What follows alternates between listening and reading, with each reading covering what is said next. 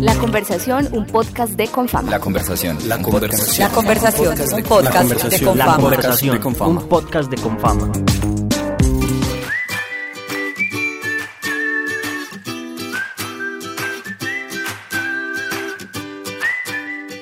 Un saludo muy especial para todos ustedes quienes nos escuchan. Cada semana están con nosotros en esta conversación de Confama, donde hablamos diferentes temas, donde procuramos generar estas conversaciones para que todos ustedes estén atentos a lo que desde la caja de compensación les venimos informando y les venimos contando y la manera también como los estamos acompañando. Yo soy Juan Gabriel López y los saludo muy especialmente para abordar un tema este día. Vamos a hablar de la red de amor, cuidado y salud mental de Confama, una red que están haciendo donde buscamos acompañarnos en estos momentos donde puede haber un poco más de dificultad, de intranquilidad y donde muchas personas están experimentando una serie de emociones y efectivamente, para canalizar un poco esas emociones y para entender mejor de qué van estas emociones, pues queremos invitar a expertos y expertas en este caso que nos hablaran del tema. Precisamente está con nosotros Claudia Vélez Puerta, ella es psicóloga de Confama. Claudia, bienvenida y muchas gracias por estar con nosotros en esta conversación.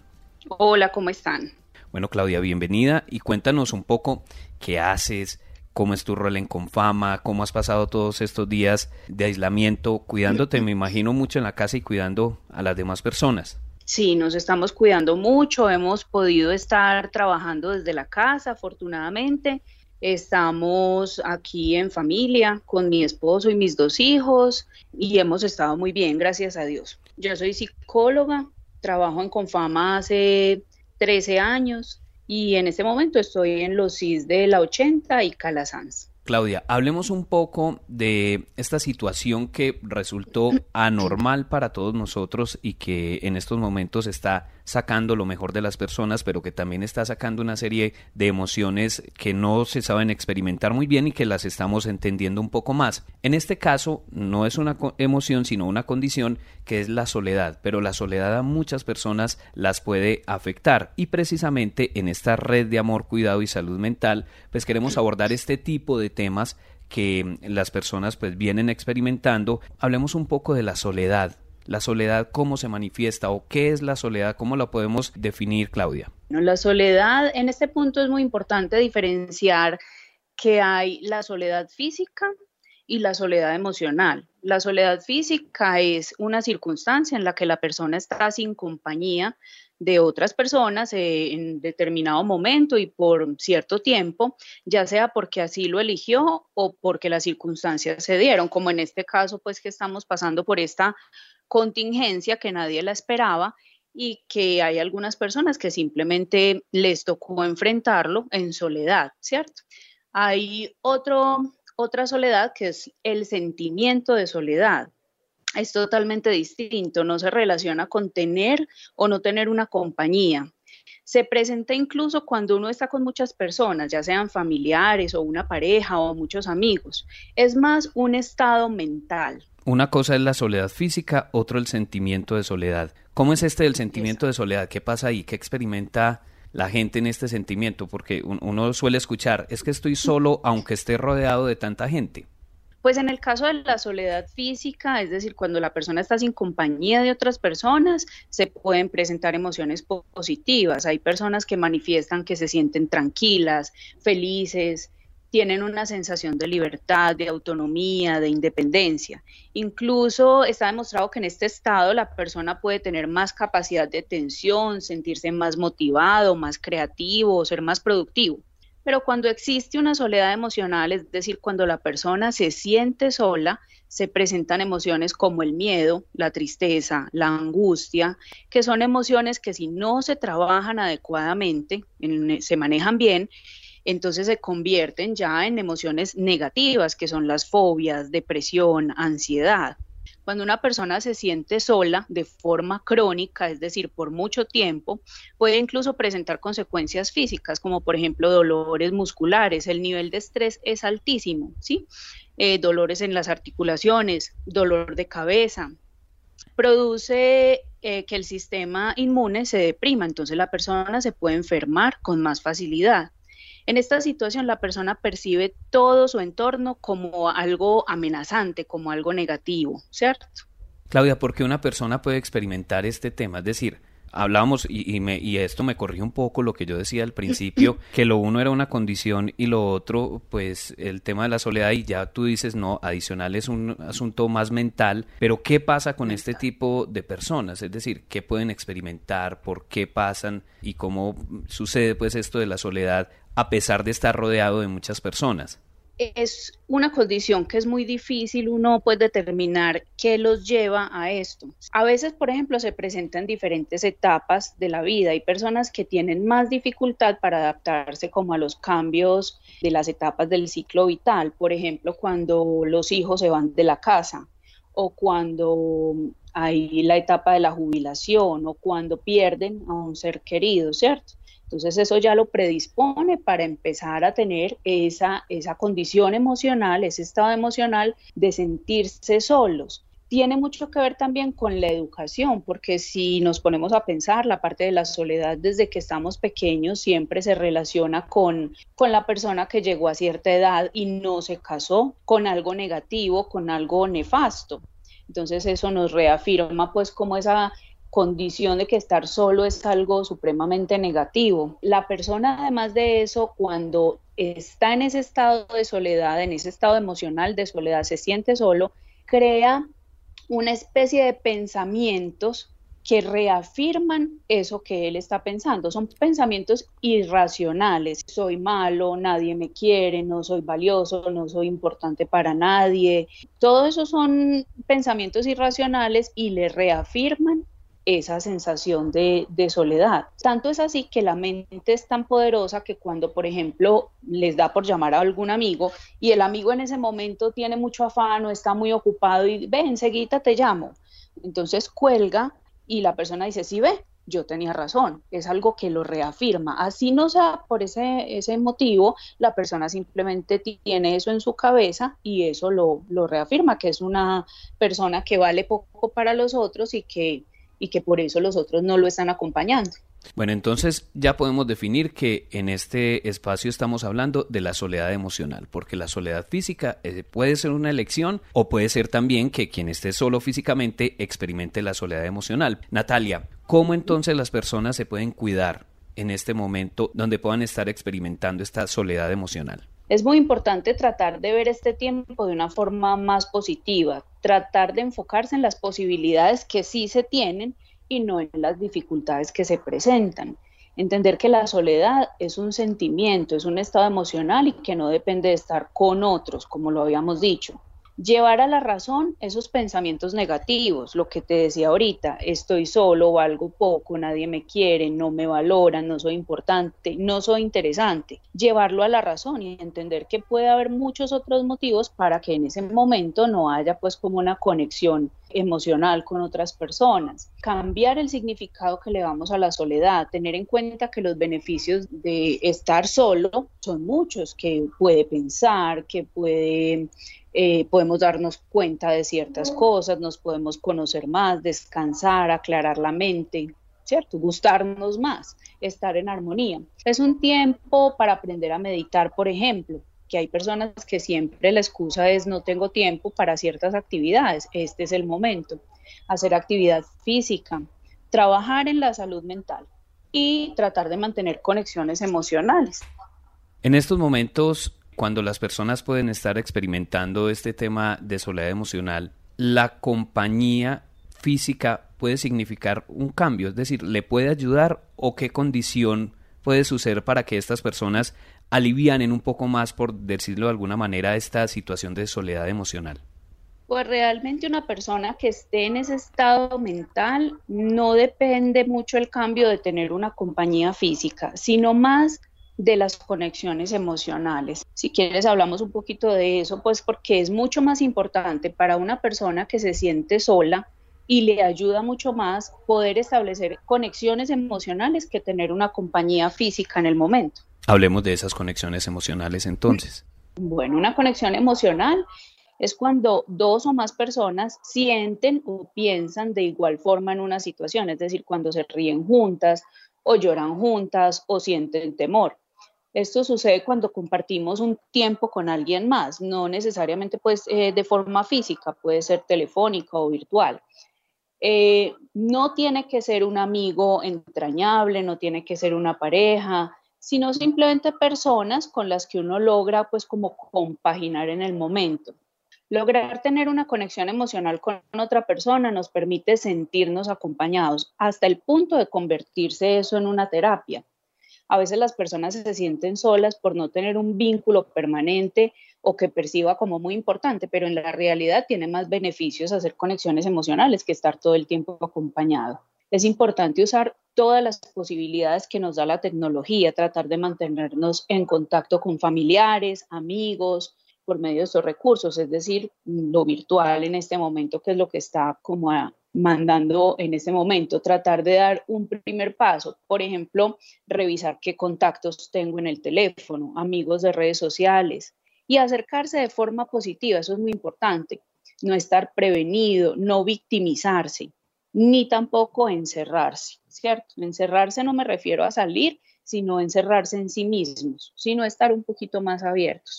Eso también depende de una decisión muy personal. ¿Qué puede impulsar a que efectivamente se registren esas conexiones emocionales? Porque de pronto puede caer uno del todo como en un, en un foso profundo, oscuro, y cómo puede intentar salir de eso y no quedarse ahí, hacerlo como más consciente, sería la pregunta en estos momentos, Claudia. Bueno, es muy importante estar vigilando siempre la salud mental, porque es que es algo que descuidamos muchísimo. Entonces, siempre estamos pendientes de si tengo un dolor o qué me pasa en la parte física, pero lo mental lo abandonamos y realmente buscamos ayuda o nos preocupamos cuando ya el problema está más avanzado, ¿cierto? Tenemos que estar pendientes pues como de eso. ¿Qué tenemos que revisar? que esté durmiendo bien la persona, que la persona sienta apetito, que la persona disfrute de las actividades cotidianas que hace. Eso, esas tres cositas son muy importantes y nos indican que la persona pues tiene cierto nivel de bienestar en la parte psicológica.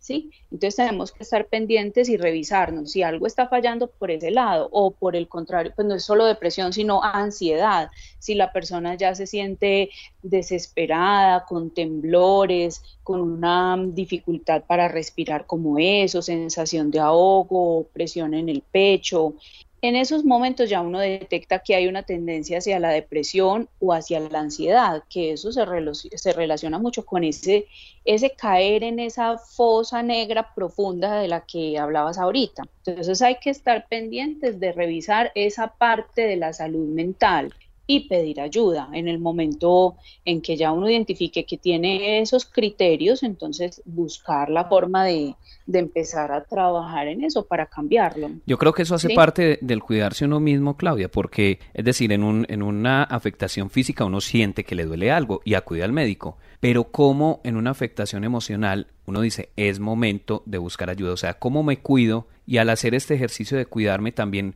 cómo yo puedo cuidar a los demás en estos momentos Sí, cuando una persona pues tiene como tendencia a estas, a estas sensaciones, a la depresión, a la ansiedad o a sentirse pues como en ese estado emocional de la depresión, es tan grave que hasta las defensas bajan, la motivación para el autocuidado desaparece. Entonces, em, si detectamos alguno de esos síntomas, es que no tiene uno que estar muy grave, la idea es prevenir no se trata de intervenir cuando ya la persona esté en un estado muy profundo de depresión, sino cuando ya yo empiece a ver, eh, es que ya no son un día ni dos días, sino que ya llevo varios días eh, de no dormir bien. Eh, puede ser que me quede dormida, pero a la hora o a las dos horas despierto y ya es difícil que concilie nuevamente el sueño o por ejemplo me acuesto y me demoro muchas horas para dormir, ¿sí? Eso ya es un síntoma de que algo está pasando, debo consultar. Cuando ya, por ejemplo, digo es que no me provoca nada la comida, no me da hambre o como en exceso, esas dos eh, condiciones también nos indican que hay que pedir ayuda, ¿sí? La disminución para concentrarse, sentimientos de inutilidad o de culpa todo el tiempo, pensamientos muy negativos, como catastróficos, anticipados. Eso nos indica que tenemos que empezar a pedir ayuda. Claudia, yo creo que aquí es muy importante hacer una reflexión, es cuidarme, cómo cuido a los demás y en qué momento pido ayuda. De ahí entonces, ¿cómo podemos dividir eso si fuera como en etapas? ¿Cómo dice uno? Bueno, en este punto me cuido. Aquí puedo ver y, empezar a cuidar a los demás. ¿Y en qué momento digo, efectivamente tengo que salir a buscar ayuda? Es importante en estos días eh, plantear un horario de actividades, una rutina. Debemos incluir actividades que nos ayuden a sentirnos felices, no solamente las actividades cotidianas, porque nos levantamos, hacemos cosas de la casa, trabajamos, sino que tenemos que tener alguna actividad que nos haga vibrar, que nos apasione. A esas actividades es lo que uno puede llamar amantes. Es importante que todas las personas tengamos amantes, algo que nos apasione, que amemos, ¿cierto? es, son las actividades que nos ayudan a controlar toda esa parte negativa del estrés, de la depresión, de la ansiedad, de, del sentimiento de soledad, ¿sí? Entonces, actividades que nos gusten mucho. Con seguridad de esta forma vamos a tener un excelente autocuidado, es decir, lo uno lleva a lo otro. Si yo estoy bien en la parte emocional, voy a cuidar muy bien la parte de mi salud física también y nos vamos a sentir motivados para para todas las actividades. En cuanto a cómo cuido a, las personas que están solas, porque es muy importante estar pendiente pues de, de todas esas personas que quedaron de pronto en esta etapa solitos. Sí, es importante tratar de hacerles compañía, pero no pues eh, necesariamente la parte física, sino la parte emocional. Generar como esos momentos donde es posible hacer esas conexiones emocionales de las que hablábamos ahorita mostrarles un interés real, ayudándolos siempre a vigilar su salud física y la salud mental.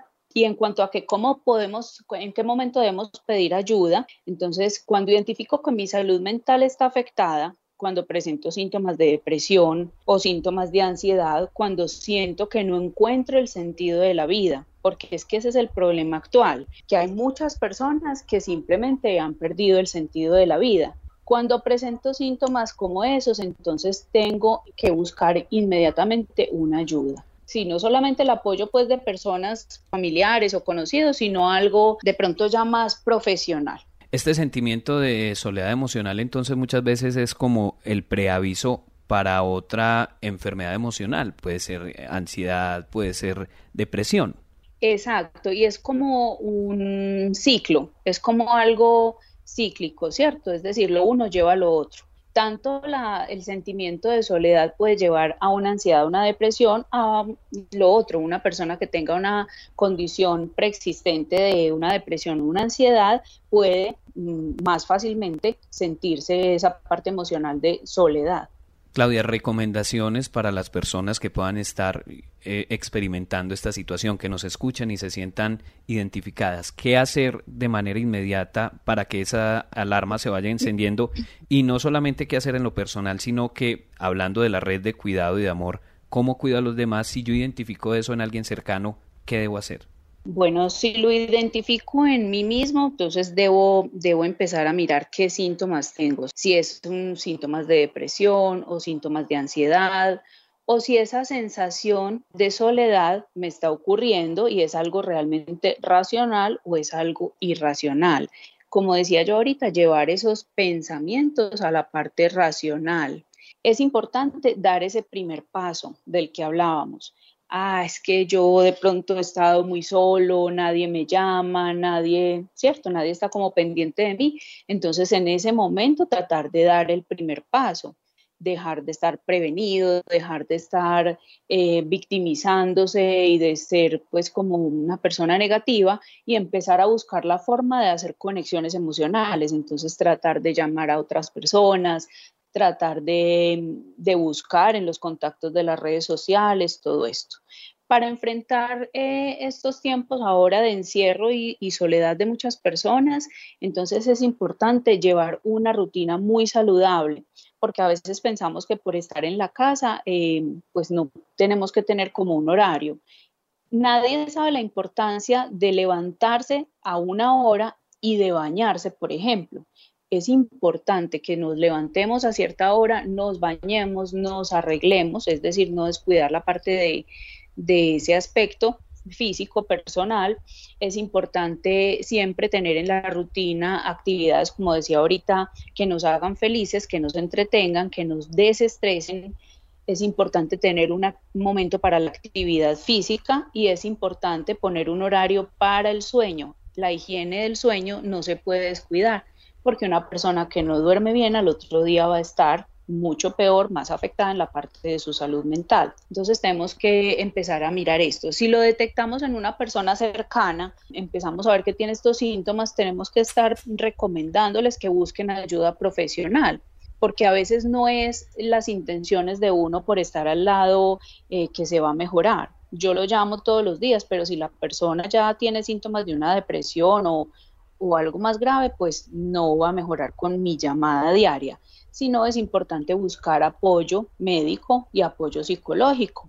La línea entonces está habilitada el 360-7080 en la opción numeral o si están en las regiones de Antioquia pueden marcar sin costo desde celular o fijo al 018-415-455 donde pueden tener la posibilidad de iniciar una asesoría psicológica más especializada, acompañamiento, orientación en el tema de gestionar emociones, de cuidar la mente, de vivir la cultura, muchos temas que en estos momentos a través de la red de amor, cuidado y salud mental con fama le quiere brindar a todos los afiliados de Antioquia. Así pues que es la invitación con esta conversación que tuvimos con Claudia Vélez Puerta, psicóloga de Confama, pues quisimos entender un poco más este tema de las emociones y puntualmente el tema de la soledad. Quedamos entonces para concluir un poco, Claudia, el tema de la soledad emocional, los síntomas que hay que tener muy presentes, cómo también cuidar a los demás y en qué momento pedir ayuda. Hace parte entonces de este tema que venimos hablando con todos ustedes de me cuido,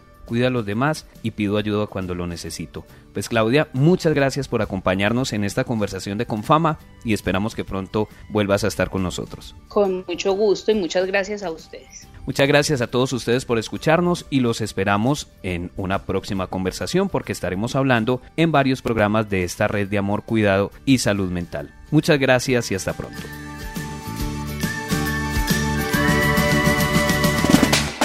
La conversación, un podcast de Confama. La conversación. La conversación. La conversación, un podcast de Confama. La conversación, un podcast de Confama.